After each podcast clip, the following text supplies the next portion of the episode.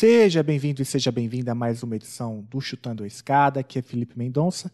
E hoje a gente está aqui para discutir integração regional latino-americana, a busca aí pela essa união política, econômica e social em diversos projetos, tais como o Mercosul, a ALBA, a Unasul, a CELAC, a Aliança do Pacífico. E para falar sobre isso, a gente tem aqui um especialista em integração regional latino-americana, que é o Fábio Borges. O Fábio é diretor do Instituto Latino-Americano de Economia, Sociedade e Política, lá da Universidade Federal da Integração Latino-Americana, a UNILA. Mas a coisa mais importante que o Fábio já fez na vida foi o Emílio, de 7 anos, a Júlia, de 2 e a Maria Flor, que está prestes a nascer. Enfim, ele tem também uma boa produção sobre integração regional. Eu recomendo que vocês leiam, busquem aí os textos dele, que vale a pena. Além de ser, obviamente, um amigo de longuíssima data, não vou falar qual data, porque isso entrega a idade, né? Já está na hora de parar de entregar a idade dos outros. Olha só, e antes da gente ir pro papo, eu queria que você entrasse nas suas redes sociais e recomendasse o Chutando a Escada para alguém.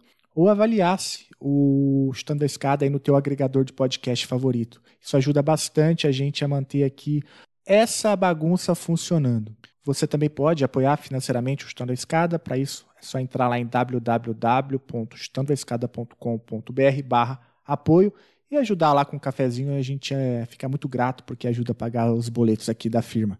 Então vamos lá, vamos falar sobre integração regional latino-americana, o que é regionalismo comparado, o que é estruturalismo histórico, a importância da CEPAL nisso tudo, o que é supranacionalidade, será que a União Europeia ainda serve como modelo para a integração regional latino-americana, quais foram as oportunidades perdidas durante a pandemia do ponto de vista da integração regional, quais são as especificidades da integração latino-americana, as organizações regionais apresentam mais complementariedades ou contradições enfim, o papo é longo, vale a pena, eu recomendo que você fique até o fim. Então vamos para o papo com vocês, Fábio Borges.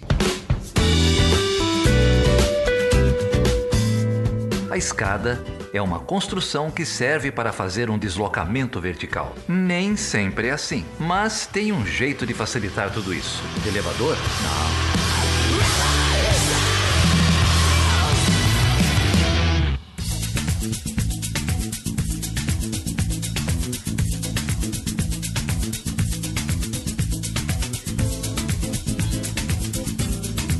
Bom, eu tô aqui com um amigo antigo, hein? Mas eu não posso, eu já disse isso no ar várias vezes, eu não posso falar quando que eu conhecia certas pessoas, né? O Fábio é uma delas, porque vai identificando, né, a idade nossa. Mas o Fábio Borges, fazia tempo que eu não te vi, hein, Fábio? Como que você tá, meu amigo? Tá tudo bem, Felipe. Que honra participar do programa de vocês. Realmente é uma satisfação encontrar pessoas é, que fizeram parte da minha formação, se formaram comigo e hoje cada um tão bem sucedido e tão importante nesse ambiente de relações internacionais do Brasil e do mundo, né? Ah, obrigado, sempre generoso.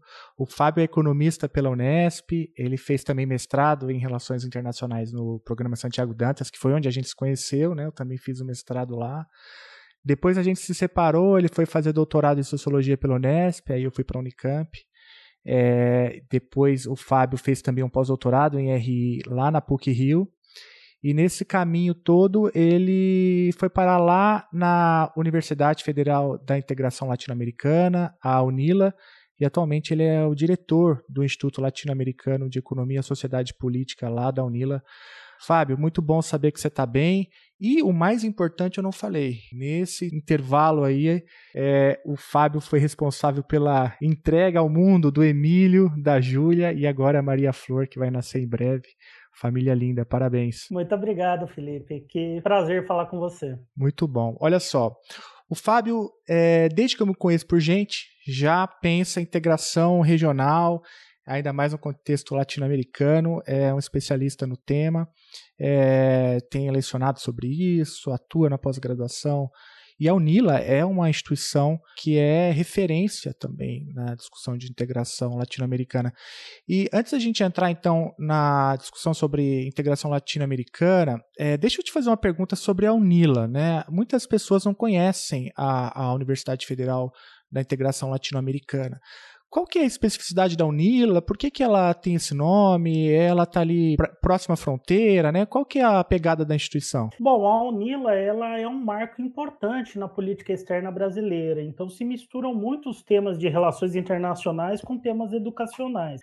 Ela foi concebida mais ou menos em 2008. A ideia dela é, é, era muito relacionada ao Mercosul, o Instituto Mercosul de Estudos Avançados. Dentro do Mercosul, que já estava passando por um período de ampliação da sua agenda, de uma multiplicidade de temas, diversificação de temas dentro do Mercosul, estava ali presente a ideia da cooperação na área educacional. E a ideia era um abrir quatro mestrados em integração regional, um em cada um dos quatro países do Mercosul naquele momento, visando aí uma cooperação na área educativa. Mas aí o projeto, naquele momento onde o Brasil tinha uma liderança grande no projeto de integração sul-americano, os outros países, digamos assim, não, não estavam tão é, animados quanto o Brasil nessa proposta. E aí o governo brasileiro, ele transformou uma proposta que era uma proposta apenas de quatro pós-graduações em universidades dos quatro países é, do Mercosul naquele momento, por que não fazer uma universidade? E uma universidade com um objetivo muito concreto, uma universidade com o objetivo de formar profissionais aptos a contribuírem com a integração sul-americana.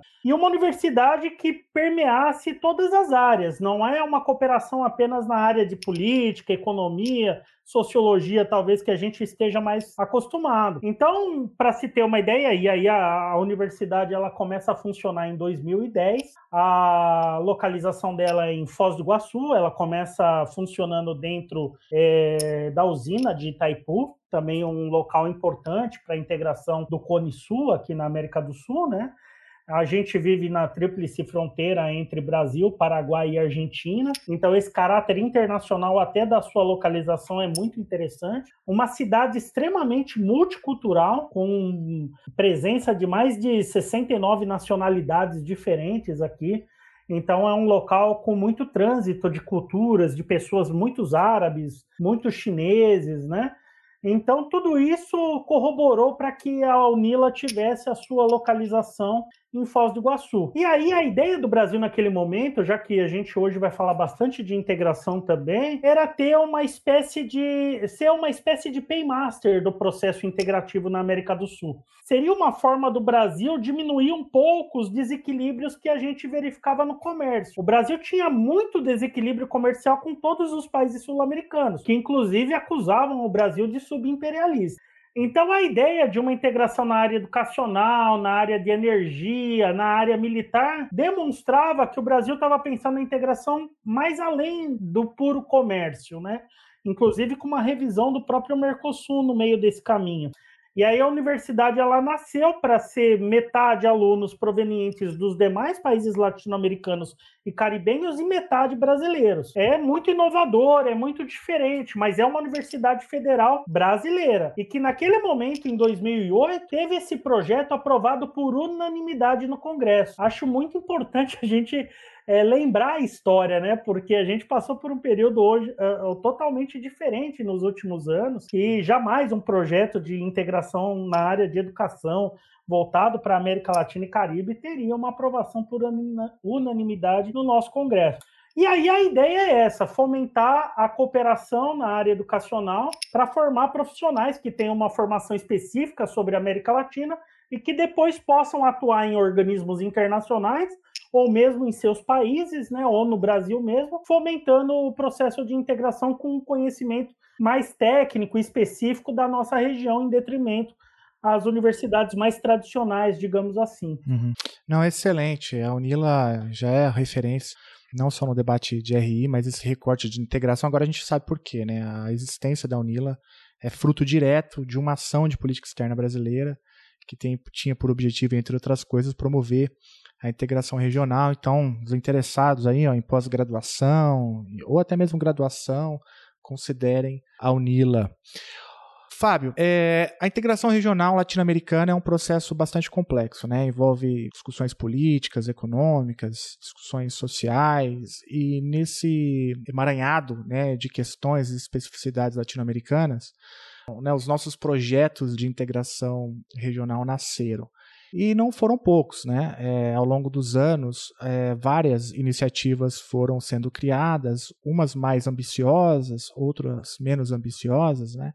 Mas a tua pesquisa, a gente vê um certo destaque para o Mercosul, para a Unasul, mas também há ali reflexões sobre a própria ALBA, a CELAC, né, que é a Comunidade de Estados Latino-Americanos e Caribenhos, Aliança do Pacífico, ou seja, tem uma série de é, projetos que diferem tanto em escopo, mas também em número né, de é, é Estados-membros.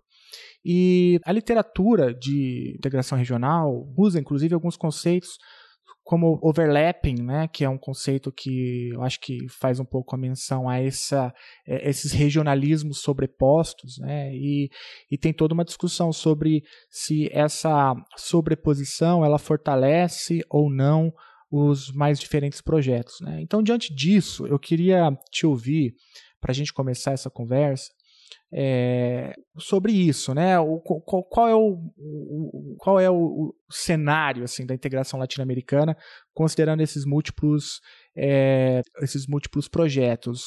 há um recorte temporal? Acho que o século XXI foi mais importante. Dá para fazer alguns mapas, há idas e vindas, há diferenças ali ou disputas, né, por, por, por para ser para usar um conceito que você já trouxe, um paymaster, né, dos mais diferentes projetos. O que, que dá para você dizer ainda nesses termos mais amplos sobre essas diferentes iniciativas e qual seria, portanto, a característica, né, dos, da integração regional latino-americana? É, é uma pergunta extremamente complexa, mas eu sou suspeito para falar, extremamente instigante, né? Há muito tempo eu tenho tentado trazer essa perspectiva. Se a proliferação de tantos organismos de integração regionais, eles apresentam mais complementariedades ou contradições entre eles. E também a área de relações internacionais, especialmente as teorias sobre integração, a meu juízo, tem um caráter bastante eurocêntrico e tem muito a União Europeia como o grande exemplo de um processo de cooperação que foi por etapas, que teve aí toda uma abordagem teórica dos funcionalistas, dos neofuncionalistas, dos economistas liberais, de certa maneira também, né? Trataram muito a questão da União Europeia como um marco para a teoria de integração regional. E aí eu acho que vem a riqueza e a dificuldade da região latino-americana e caribenha, porque a ideia de processos de integração, elas vêm desde o processo de independência da América Latina. Então tinha a ideia do Simão Bolívar, o bolivarianismo, como uma vertente no século XIX para conter o pan-americanismo. A gente tinha muitos autores que pensavam na Nuestra América, como José Martí, um cubano muito importante do processo de independência de Cuba. É, a gente tinha intelectuais brasileiros, pouca gente conhece isso, mas eu acho legal mencionar.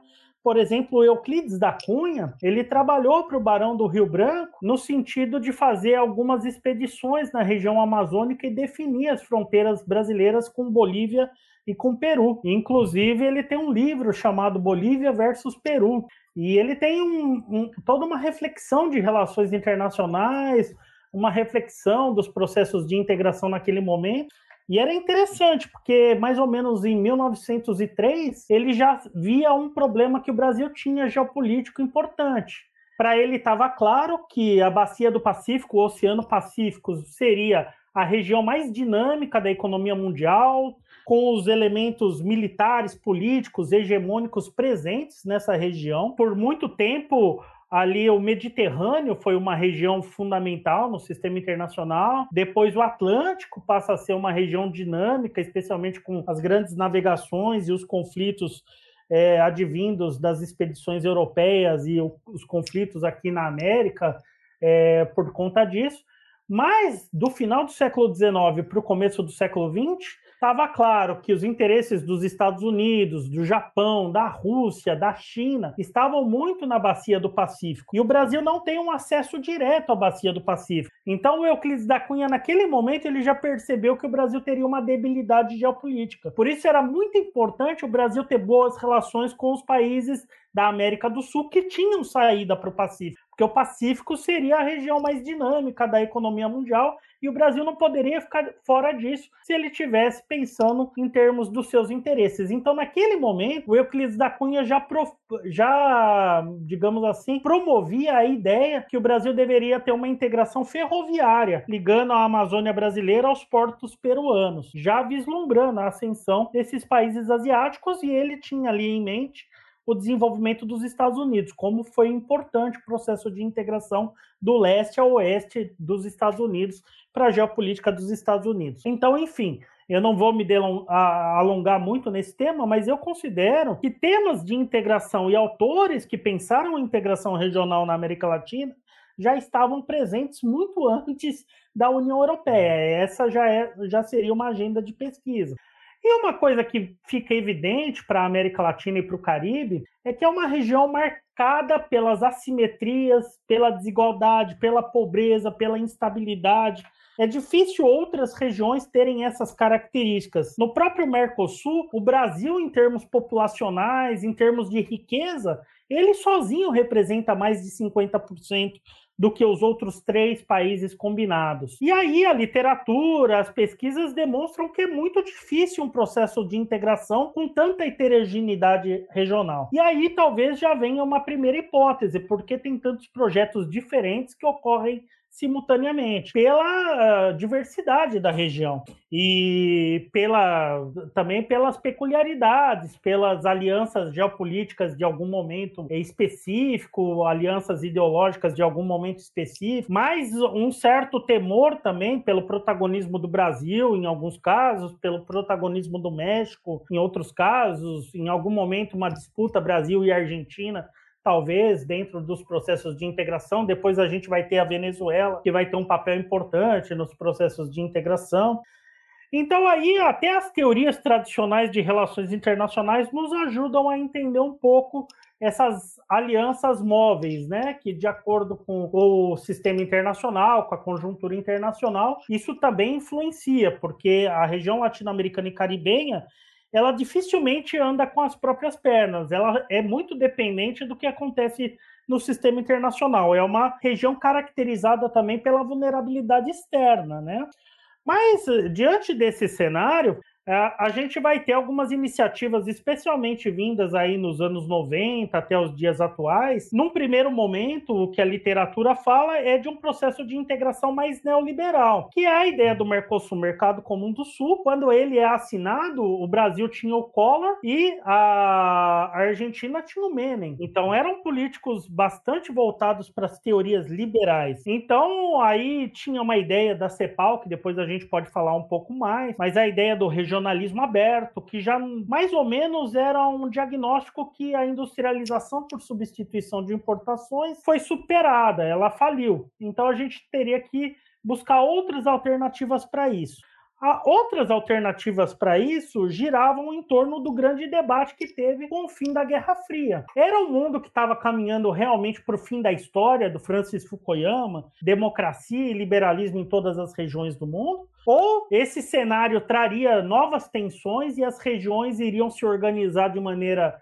é, justamente mais local, mais regional, para lidar com os desafios de uma globalização, de uma mundialização de acordo com as perspectivas. Então, o Mercosul nasceu com essa vertente bastante neoliberal, digamos assim, visando basicamente se abrir para as exportações, para as importações e se inserir no sistema internacional. Mas passados os anos 90, eu acho que é uma grande frustração, porque as políticas, não só do ponto de vista do processo integrador, mas nas políticas domésticas, que prometiam nos anos 90 que a adoção do consenso de Washington, a adoção de políticas neoliberais levariam esses países à modernidade, combateria a inflação, geraria emprego, melhoraria a infraestrutura, melhorariam as condições sociais. E nos anos 2000 se demonstrou claramente que a região ela se abriu para o mundo, mas ao mesmo tempo se tornou ainda mais vulnerável, ainda mais desigual, ainda mais instável, e aí já vai abrindo perspectivas de um processo de integração e políticas domésticas, digamos assim, contra-hegemônicas ou mais desenvolvimentistas, um retorno dessas ideias da integração para a autonomia. E aí a gente vai ter a ascensão né, do Chaves é, na Venezuela em, em 1998, depois nós vamos ter a ascensão do Lula, dos Kirchner, é, do Correia no Equador, vai ter o que muita gente considera uma onda rosa na América do Sul, né? Políticos mais à esquerda que chegaram ao poder. E nesse contexto específico, há uma convergência muito grande de muitos líderes na região sul-americana, especialmente, e aí a gente já pode falar um pouquinho do período do Fernando Henrique Cardoso. O Fernando Henrique Cardoso ele esteve de 95 até 2002, né?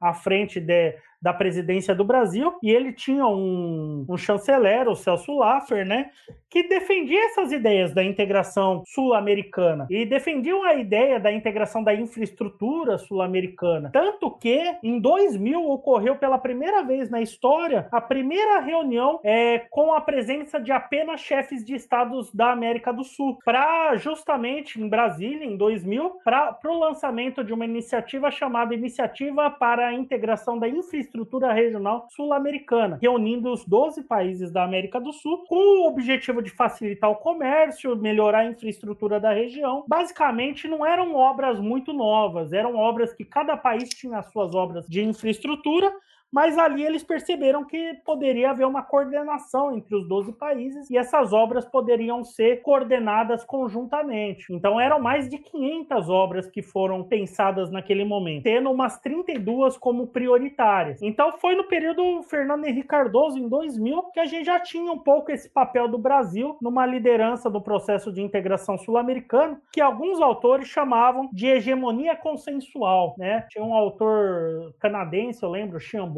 Isso fez parte um pouco da minha tese de doutorado. Eu trabalhei as relações do Brasil e os países amazônicos no governo Fernando Henrique Cardoso e no governo Lula. Por que hegemonia consensual? Porque o Brasil ele nunca apresentou muito, muita capacidade, muito potencial para se ter ingerência militar nos países vizinhos. Mas diante de um discurso pró-integração é, da infraestrutura, ele conseguia o consenso dos demais países sul-americanos e os grandes beneficiários naquele momento foram as empreiteiras, as construtoras brasileiras. Para a política externa brasileira, isso foi um elemento importante, porque ao mesmo tempo que a gente conseguia liderar politicamente um processo de integração mais à esquerda, digamos assim, as empreiteiras, o, o agronegócio e setores empresariais de direita viam o processo de integração com bons olhos também, como oportunidade de negócios. E aí vem o governo Lula e aproveita isso plenamente. O Lula, em 2000 2010 ele sai com mais de 80% de aprovação e acho que um dos elementos centrais que levaram à aprovação dele foi a participação dele nos processos de política externa, de integração regional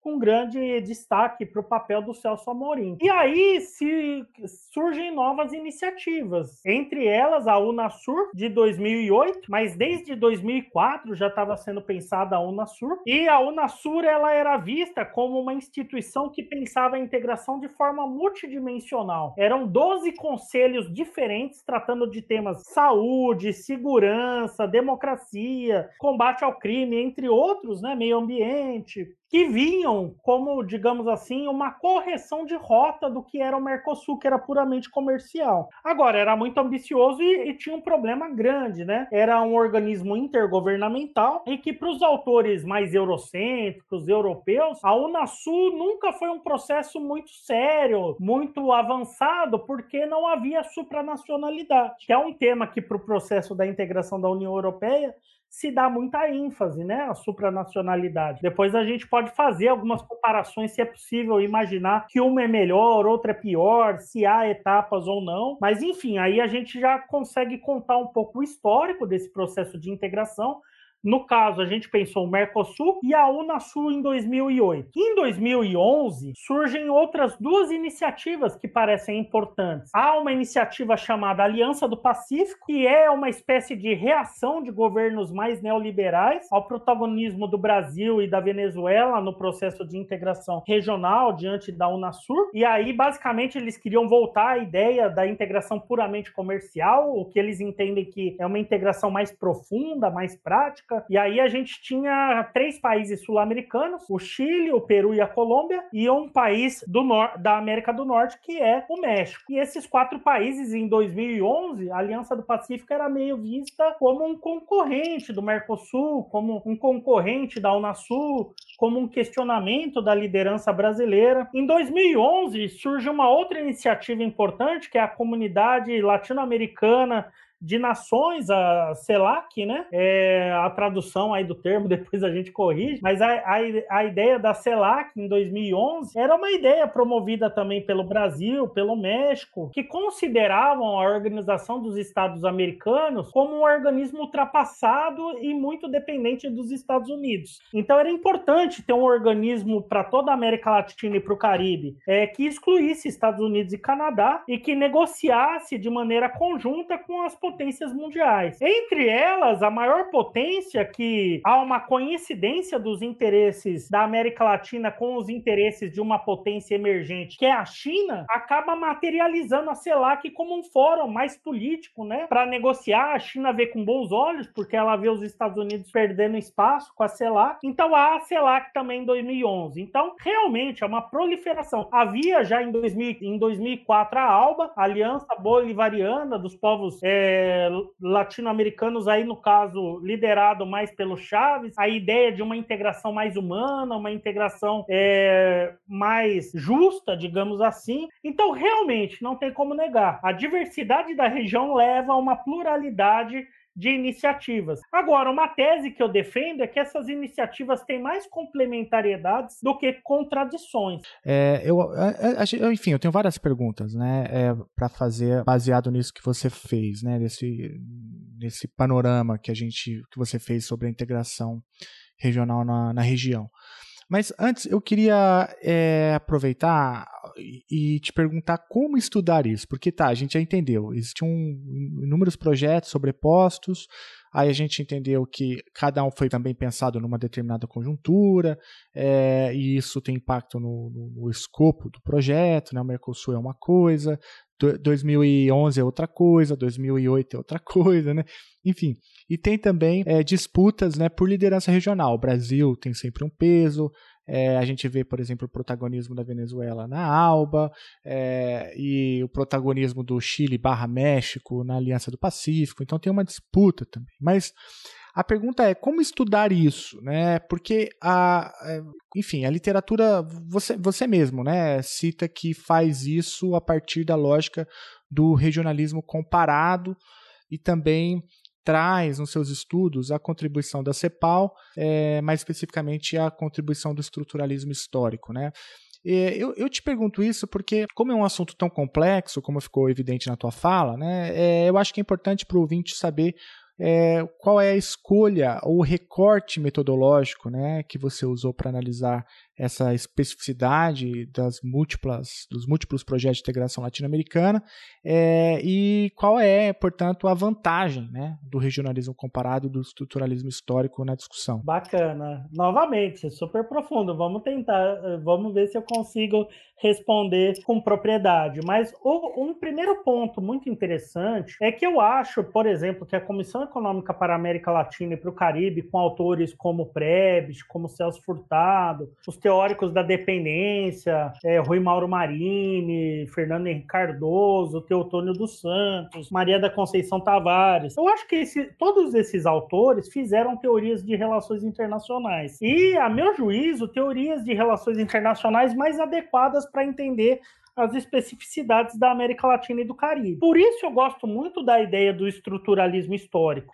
É, por quê? Porque o estruturalismo histórico ele não tem a pretensão que muitas teorias europeias ou norte-americanas tiveram de serem teorias com validade universais e teorias lineares. O estruturalismo histórico, até pelo próprio termo histórico, já percebe que é muito difícil você ter um diagnóstico regional. Você tem diagnósticos nacionais, diagnósticos locais. Cada um tem uma especificidade histórica muito importante. E a teoria tem que ficar sendo revista a cada mudança da conjuntura. Ela não é atemporal como muitas teorias europeias parecem ser. Por exemplo, no campo econômico, se tem uma grande hegemonia da teoria das vantagens comparativas, da teoria das vantagens absolutas Adam Smith, como a base para a defesa do livre comércio. Nas teorias de integração, a gente tem um manual bem famoso do Bela Balassa, que ele traz a perspectiva das etapas do processo de, de integração. Então, começa com a livre circulação de mercadorias, depois você tem uma tarifa externa comum, depois você tem a livre circulação dos fatores produtivos, incluindo a mão de obra, aí você tem instâncias supranacionais para conseguir coordenar a política monetária, financeira, aí você vai ter os teóricos teóricos do funcionalismo, do neofuncionalismo na área de relações internacionais, que explicam como que é possível a cooperação, apesar das desconfianças que as teorias realistas normalmente trazem.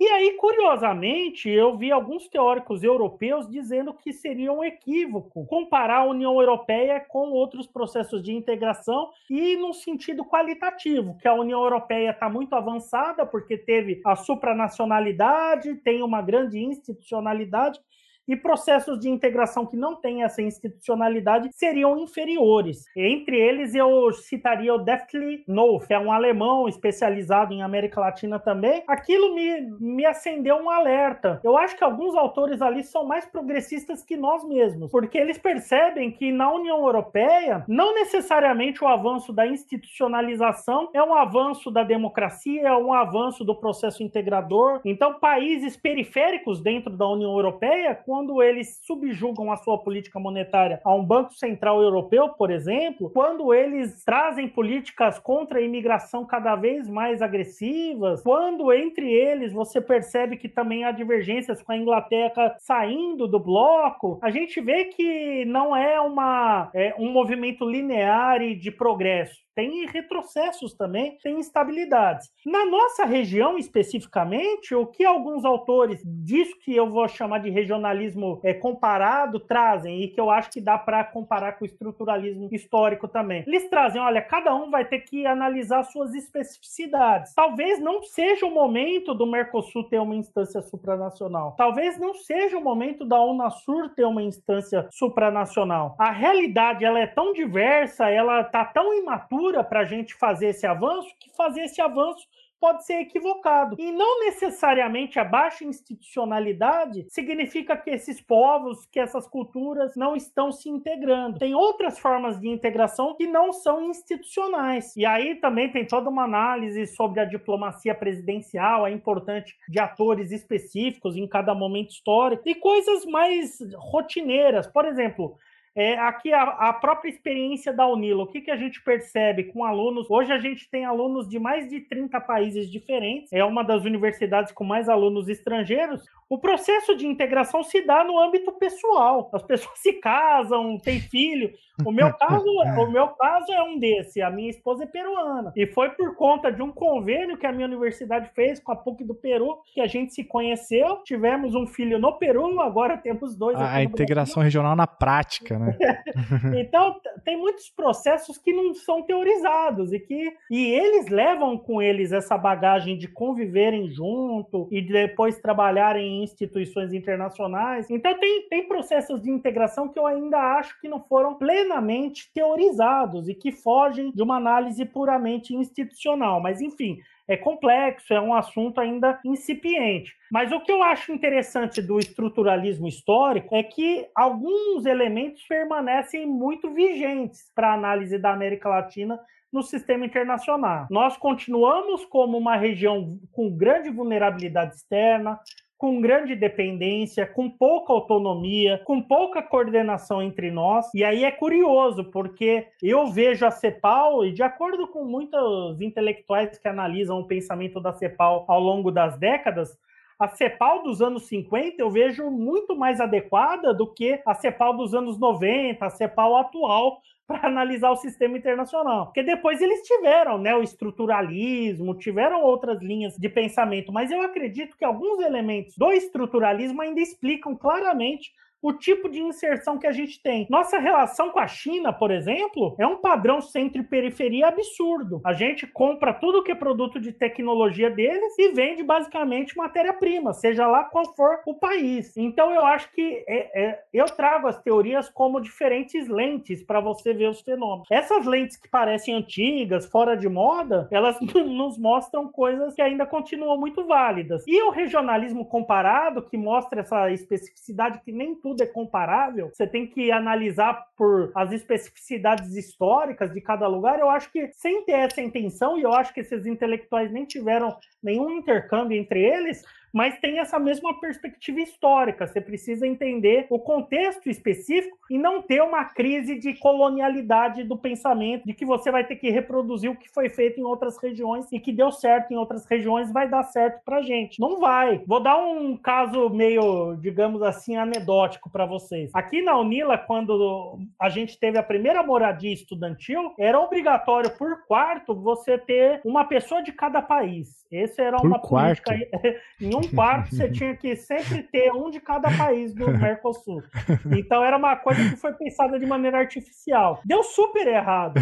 O que era um processo para a molecada se integrar, É. eles brigavam, porque vieram de culturas diferentes, de Nossa. realidades diferentes.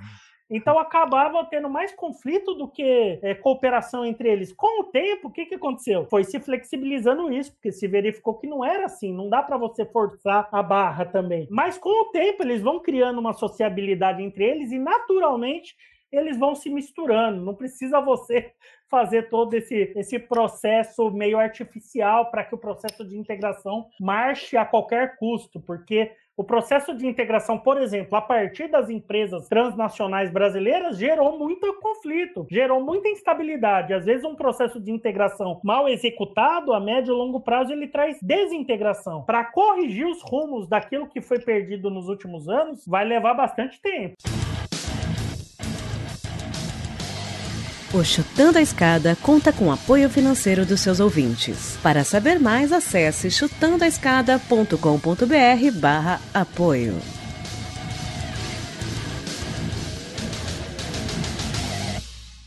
Muy buenos días a todos los amables oyentes en esta mañana de su radio Intidaiti. ayayachu qalillachu walqillachu mayrallakas rikichis kay qusqallaqtapi pues, kaqllatata hawallaqtakunapi uyariwarniykuna wayqikuna panaykuna kunaqa ah, allin takiq wayrakuna chaymuqa kay Puerto Rico nación nacionmanta pacha paykuna sutikmi calle trece. Y las patas vemos o 13 inaspataj wimusqa takitapumanchis chaytakiq sutinmi latinoamérica. Uyariykusunchis kankunapaj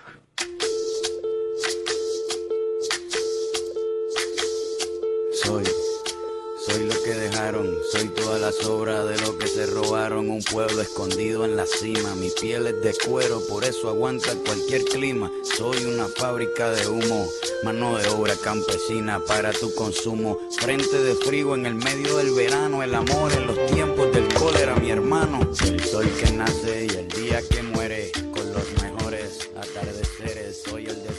conceito de supranacionalidade apareceu algumas vezes na tua fala né?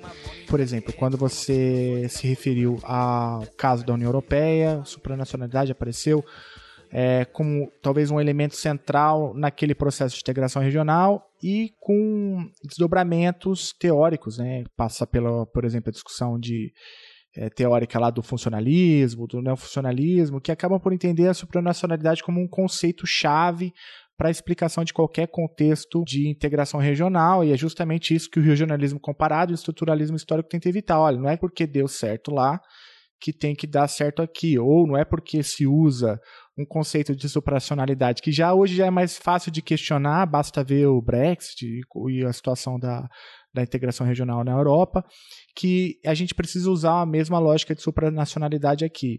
Supranacionalidade, então, o que é? É o que? É uma delegação do Estado é, soberano para uma entidade supranacional?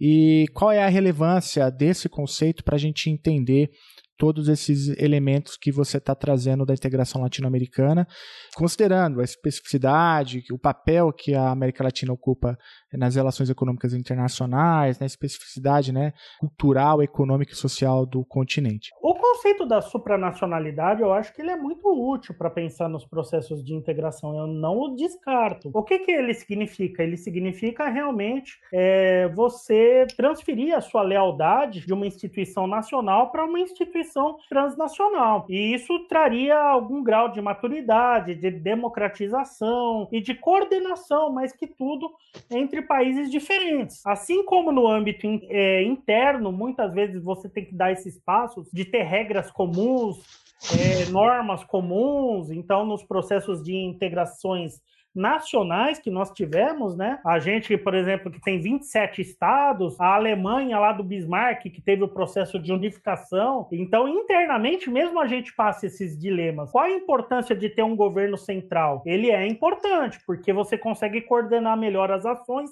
e você tem mais poder para fazer políticas com um alcance maior, porque você tem um recurso maior, você tem instituições que você tem ganhos de escala, digamos assim, em termos humanos, em termos econômicos, em termos políticos, militares. O problema é que quando você tem muita simetria, é muito difícil saber o limite entre a supranacionalidade e, digamos assim, a, um, o imperialismo de um país mais poderoso, que é o que muita gente questiona em relação à Alemanha, a França, né? Até que ponto é um processo de cooperação, até que ponto é um processo de subjugação, digamos assim. É, é difícil saber o limite dessas coisas, porque quando você tem atores muito assimétricos, o ator mais forte ele te coloca tantas é, condicionalidades que aquilo que parece ser uma cooperação, na verdade, é uma imposição. Então, por exemplo, Grécia, Espanha, eles sofrem com a política monetária do Banco Central Europeu, porque eles já não têm peso, não têm voz, eles têm um número ali simbólico, eles participam simbolicamente, mas quem dão as cartas são os países mais poderosos. Então, isso é algo que a gente deveria tentar evitar. É um aprendizado que a própria supranacionalidade europeia nos ensina, que é justamente você fazer com que um ator muito poderoso consiga comandar uma instituição a ponto dela já não realmente representar um avanço, uma democratização. Um caso novo, um caso recente interessante para a gente analisar é o, os BRICS, por exemplo. Por quê? O Banco dos BRICS, ele tem uma forma de organização que cada país tem o mesmo peso, tem o mesmo voto, apesar da assimetria entre eles. Então a gente já vê aí um modelo mais horizontal de cooperação. E a gente tem que pensar em medidas compensatórias, né? Os atores que são menores, por exemplo, no Mercosul, Uruguai e Paraguai, eles precisam enxergar as vantagens de participarem desse bloco. Tanto que o Uruguai, nesse momento, sempre ameaça em fazer um acordo de livre comércio com a China, o que seria muito ruim para o Mercosul. Mas o que, que se criou dentro do Mercosul para entender essas assimetrias e tentar combater esse tipo de problema? O FOSEM, o Fundo de Convergência Estrutural do Mercosul, que são os países maiores financiando os projetos de infraestrutura nos países menores. De certa maneira, a Alemanha e França fizeram isso na Europa também. Diminuíram as assimetrias, transferência de tecnologia, livre circulação de mão de obra, universidades que você pode frequentar nos outros países e revalidar o título. Você teve avanços nisso. Agora, o que, o que eu coloco para a América Latina e para o Caribe, que eu acho que a gente tem que ser prudente, apesar de eu estar na Universidade Federal da Integração Latino-Americana, e não necessariamente a gente tem que forçar a marcha muito rápido. A gente tem que deixar que a sociedade civil entenda entenda os avanços, entenda os benefícios de participar desses organismos. Em algum momento pode existir um organismo supranacional? Pode, mas com o grau de heterogeneidade que nós temos hoje, divergências ideológicas hoje, por exemplo, quando se falou de uma moeda comum no Mercosul, já seria muito polêmico, porque o governo, a, a situação política na Argentina é uma, a situação política no Brasil é outra, a situação política no Paraguai e no Uruguai é outra. É muito difícil a gente imaginar um banco central desses quatro países funcionando de maneira coordenada e o Brasil aceitar isso também, porque o Brasil, de certa maneira, vê esses países vizinhos como países instáveis. Como os, esses países viram o Brasil no período Bolsonaro como um país muito pouco confiável também. Então, essas relações estão sendo reconstruídas. Então, esse termo aí da, da supranacional e que eu acho que os cientistas políticos já trataram desse tema, até mesmo no âmbito nacional, né, de como garantir uma democratização onde a maioria ou mais forte não esmaga as minorias, né? Acho que esse é o grande desafio e traga benefícios para essas minorias, mas não é algo que a gente necessariamente precisa descartar. Mas também não sei se é o indicador de que um está mais avançado que o outro. Fábio, durante o governo Bolsonaro, o, a integração regional em grande medida por conta, inclusive, do Brasil, teve um papel secundário, eu acho, na agenda política da região, né? Se a gente olhar para o caso brasileiro especificamente, isso ficou claro, né? Ele, Bolsonaro tenta, daquela maneira, maneira atabalhoada dele, privilegiar relações bilaterais e alguns projetos, até mesmo o próprio Mercosul, né? Foi ob, objeto de inúmeras críticas do, do governo, mas enfim, o ouvinte do Chutando a Escada está careca de saber, né? A gente já é, dissecou ao governo Bolsonaro, Ernesto Araújo, toda essa galera é, há bastante tempo. Mas Bolsonaro tentou, então, se aproximar, talvez, com um acordo né, de livre comércio com a União Europeia, é, em detrimento da própria Unasul, né, que o Brasil, então, se retira da Unasul, se não me engano, em 2020. É, e cria ali um, um espantalho, né? O ProSul, que é um troço também que faria, né? O contraponto ao Unasul, mas dessa vez uma aliança de, de com características de extrema direita. Bom, esse em resumo, né? O resumo da integração regional brasileira durante o governo Bolsonaro, eu estou trazendo porque é, isso mostra, né, entre outras coisas, alguma fragilidade é, do, do, de alguns processos de integração regional na América Latina, é, mostra também a importância do Brasil como paymaster, né, para ficar novamente com, o conceito, ou a ideia né, de não existe uma liderança regional que não financie diretamente, que não tente promover né, a, o desenvolvimento dos países menores, que não tente de alguma forma fazer né, com que a, a integração seja também vantajosa para aqueles países menores. É, diante desse contexto, a tua pesquisa, se eu entendi bem, ela mesmo assim, né, ela mesmo diante desse contexto, ela apresenta, se eu entendi bem, que é, esse, é, esses projetos de integração regional sobreposto possuem mais complementaridades do que contradições. Né? É, o, que, o que você quer dizer com isso? Porque para um leigo como eu, a, considerando o, o cenário recente é, e considerando é, essa multiplicidade de projetos né, que parecem sugerir muitas vezes para questões diferentes, com correlações de força diferentes, um, para o senso comum, então, parece que haveria mais contradições do que complementaridades, né? Mas a tua pesquisa é, faz repensar essa minha formulação. Faz sentido o que eu falei? Dá para dá responder, então, o que, que significa? O que, que a tua pesquisa está querendo mostrar?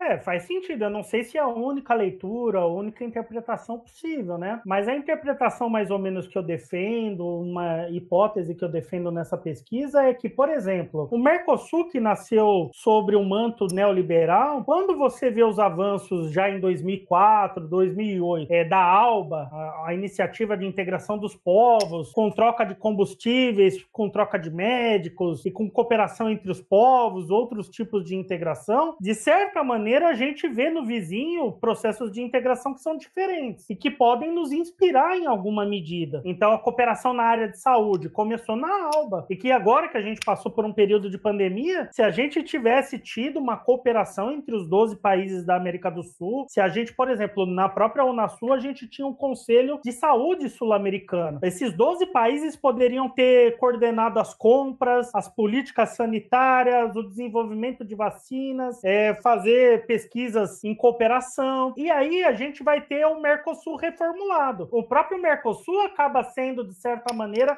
contagiado por essas outras iniciativas. Então, dentro do Mercosul, o que você vai ter? O Instituto Social do Mercosul, o Parlasur, é, unidades de participação da sociedade civil, enfim, você vai criando também é, outras instituições dentro do Mercosul e que depende da conjuntura, eles são mais relevantes ou menos relevantes. Agora, provavelmente, nos últimos quatro anos, não houve um investimento nessas outras instituições dentro do Mercosul, então elas estão meio paralisadas o próprio FOSEM, mas pode ser retomado. E aí, quando você vê, mesmo depois desses 20 anos, digamos de 2000 até 2022, a gente tem mais ou menos aí 20, 22 anos de experiência, eu acho que não dá para ser nem pessimista e nem otimista. Não pode ser pessimista que tudo deu errado. Eu acho que as experiências estão documentadas, o que deu errado está documentado e o que deu certo também está documentado. Então, só dando um exemplo muito específico que é o caso da saúde. Então, você vai ler os documentos lá do que foi produzido no Conselho de Saúde Sul-Americano, inclusive tinha uma sede no Rio de Janeiro, que era o ISAG, onde eles faziam cooperação na área de políticas governamentais, médicos dos 12 países trocando é, experiências do sistema de saúde, que o, o sistema de saúde brasileiro, inclusive, é invejado pelos demais, porque trata a questão da saúde como um direito básico, um direito humano básico, e que tem que ser gratuito. Então, tudo isso poderia trazer uma sinergia na, na, na região e trazer uma colaboração muito interessante. E eu acho que essas diferentes iniciativas, em algum momento, dialogaram entre si e começaram a repensar a partir da experiência das outras. A, a própria Aliança do Pacífico, que foi pensada de maneira puramente comercial, o que mais avançou nela, na minha opinião, foi a cooperação no âmbito universitário. A coisa da, de diplomas válidos nos quatro países, cooperação universitária entre os quatro países. Então, às vezes, se começa um projeto pensando num elemento e ele vai se reformando, reformando, ao ponto de já aparecer uns com os outros, trazendo iniciativas já muito mais plurais, multidimensionais. Então é um pouco nesse sentido que eu trago que essas experiências trazem mais complementariedade do que contradições entre elas. Não, excelente. E, e trazer a, a Covid, a pandemia de Covid-19 para a discussão, acho que é importante, porque é, foi um teste de fogo né, para vários processos, e inclusive a integração regional. Né? É, foi, um, foi um teste de fogo mesmo, porque é, os países se sentiam né, pressionados para buscar seus próprios interesses. A gente tinha, por exemplo, na alfândega, né, se confiscava produtos e tal, e, e a gente sabe como que funcionou a, as relações internacionais, como elas funcionaram durante, durante a pandemia.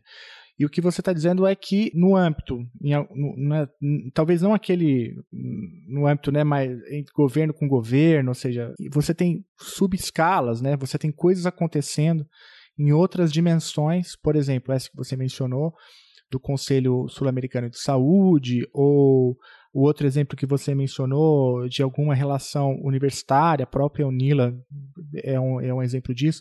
Você tem outras coisas acontecendo é, que permitem, portanto, é, dizer que as complementariedades ainda se sobrepõem às contradições, embora eu acho que a imprensa noticie mais as contradições, né? É, e que, portanto, esse seria ainda, é, enfim, essa ideia de que a integração ainda é essencial para a promoção né, de uma unidade sul-americana. É por aí? É por aí. A gente está num mundo com problemas de saúde gravíssimos, como foi o caso da pandemia, problemas ambientais. Todo mundo está agora. Você vê as notícias do Brasil: é, é chuva, alagamento, é pessoas sem as suas casas, né?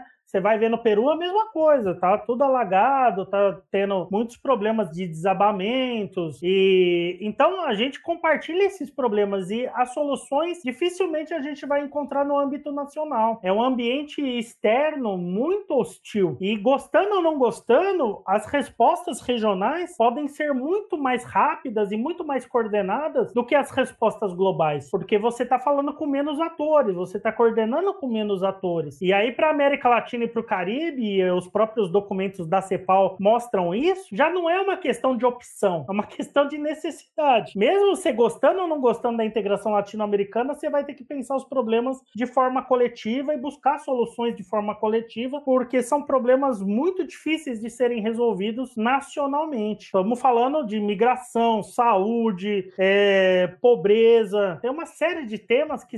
E no, no âmbito da região como um todo, todos os países tendo um uma enorme dificuldade diante é, dessa luta hegemônica dos Estados Unidos com a China, com outros países que estão se tornando mais protecionistas diante dessa ascensão das novas potências. E a região ela traz uma complementariedade entre as economias também. Uma das coisas que eu citei nesse artigo é que a gente diversifica muito a nossa exportação para os países vizinhos. Então, ao contrário do que esses extremistas de direita falavam sobre uma política externa muito é, ideologizada, de esquerda, na verdade, os interesses econômicos são muito evidentes, só não vê quem não quer. E aí o Brasil, naquele momento de auge dos anos 2000 até 2010, liderava esse processo, que internamente no Brasil, o grupo dos empresários ligados ao agronegócio ligados às empreiteiras perceberam que os latino-americanos, por mais instáveis ou por mais preconceito que a gente tenha sobre eles, compravam mais nossos produtos do que as grandes potências e compravam produtos de diferenciados. Então, acho que aí há uma conjuntura e há um, uma reflexão estrutural que a gente, unido, diminui a nossa vulnerabilidade externa. Eu acho que esse é um tema importante. Fábio, a gente então ouviu é, várias coisas muito interessantes, né? A tua defesa da,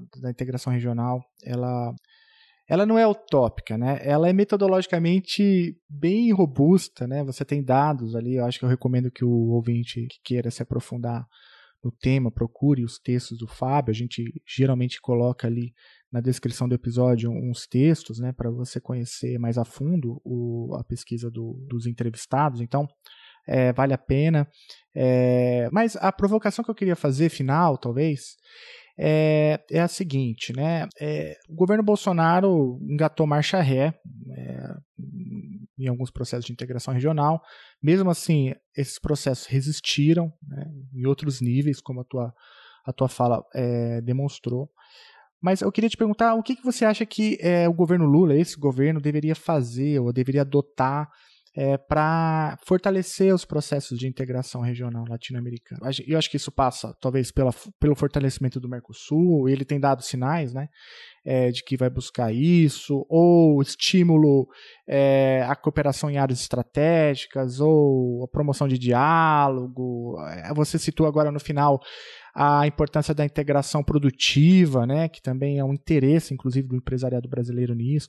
Qual, qual seria a agenda propositiva, assim, que você, na tua leitura, diante das tuas pesquisas, os dados que você já, já analisou, que você considera ideal para uma, uma nova fase da política externa brasileira após é, a trágica, o pior capítulo, né, é, da nossa diplomacia com o governo antecessor. É, o, o desafio é grande porque o mundo atual ele é muito diferente do mundo dos anos de 2010, por exemplo. A gente naquele momento tinha o boom das commodities entre 2002, 2003 até 2010. E todos os países latino-americanos mais ou menos estavam crescendo a um ritmo razoável. E quando você tem recursos, fica mais fácil você apoiar os processos de integração. Agora, o que a gente vê dentro de cada um dos nossos países é que cada um deles está apagando um incêndio enorme, quase uma guerra civil interna. Todos os países estão muito fraturados, estão muito é, polarizados, digamos assim, ainda que os polos, um seja extrema-direita, o outro é centro-esquerda, mas tem dois grupos bastante opostos na maioria dos países inclusive colocando em xeque o processo da democracia. Então, esse já é um primeiro elemento fundamental que eu acho que o Brasil representou uma resposta muito positiva na defesa da democracia. Né? Então, é, é simbólico os países vizinhos vendo o que ocorreu no Brasil, eles vão estar tá vendo que as instituições foram importantes e as instituições de cada um dos uhum. países devem é, repetir ou copiar um pouco o modelo brasileiro nesse sentido, porque o Brasil, apesar de ter passado por essa crise muito profunda, ele provou que é possível dar uma resposta e uma resposta efetiva em relação a esses ataques é, terríveis em relação à democracia. Então, eu acho que nisso o Brasil fez bem. Vejo o grande potencial do Lula como interlocutor regional e mundial, porque é uma pessoa muito experiente. A política externa dele não teria nenhuma outra pessoa tão experiente quanto ele, num momento crítico como esse, para trazer algum tipo de unidade em temas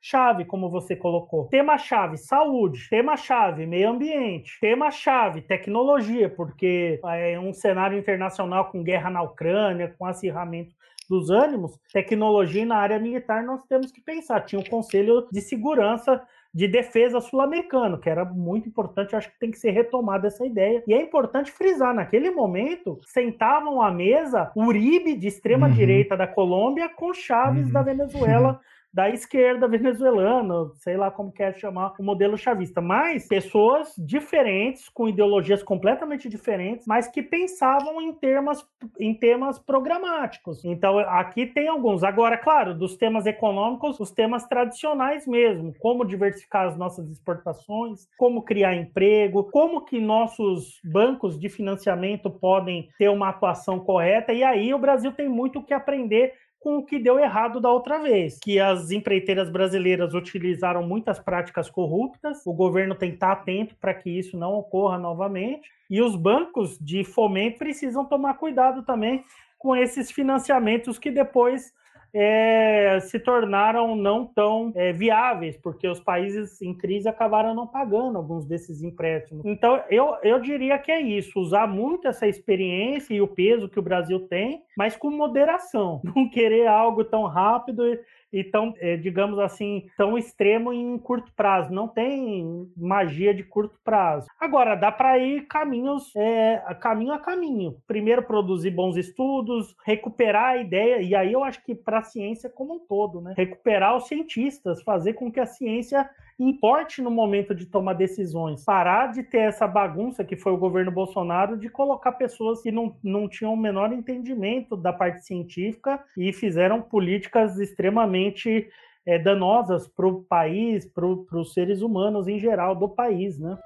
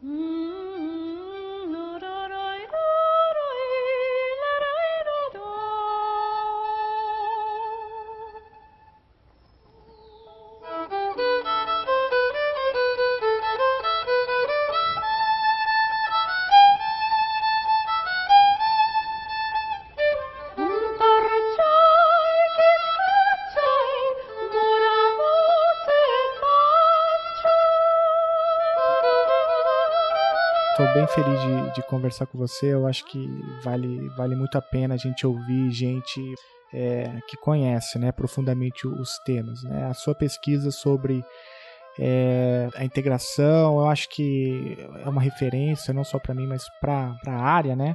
É, também tem, há uma contribuição teórico-metodológica, eu acho que isso é uma, é uma contribuição importante, resgatando né, contribuições latino-americana, saindo desse eurocentrismo que muitas vezes a gente tenta, é, consciente ou inconscientemente, reproduzir em análises. Né? Eu acho que essa é um, é um ganho também importante, uma contribuição.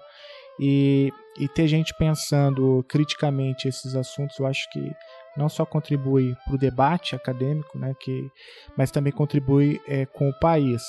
A, a própria Unila, o trabalho que vocês desenvolvem aí, eu acho que vale a pena também destacar mais uma vez, né? Acho que a Universidade Federal da Integração Latino-Americana é um ativo estratégico é, para a região, não só para o Brasil, é, promovendo debates e integração na prática, né? Tá aí o, o Emílio, a Júlia e a Maria Flor para é, comprovar empiricamente isso que eu tô que eu tô falando.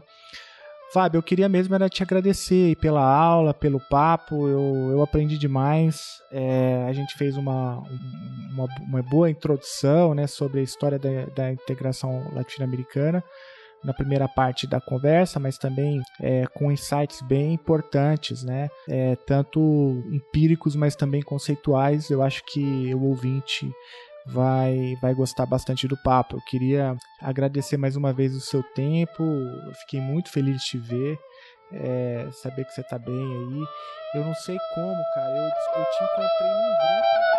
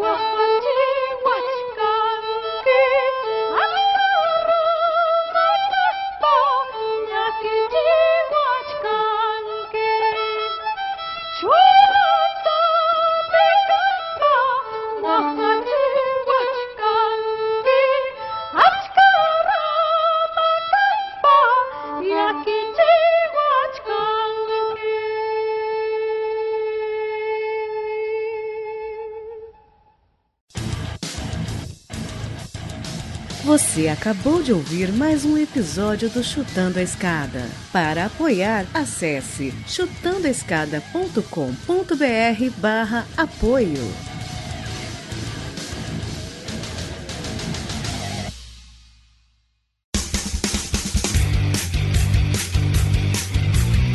Cortes, edição de podcast.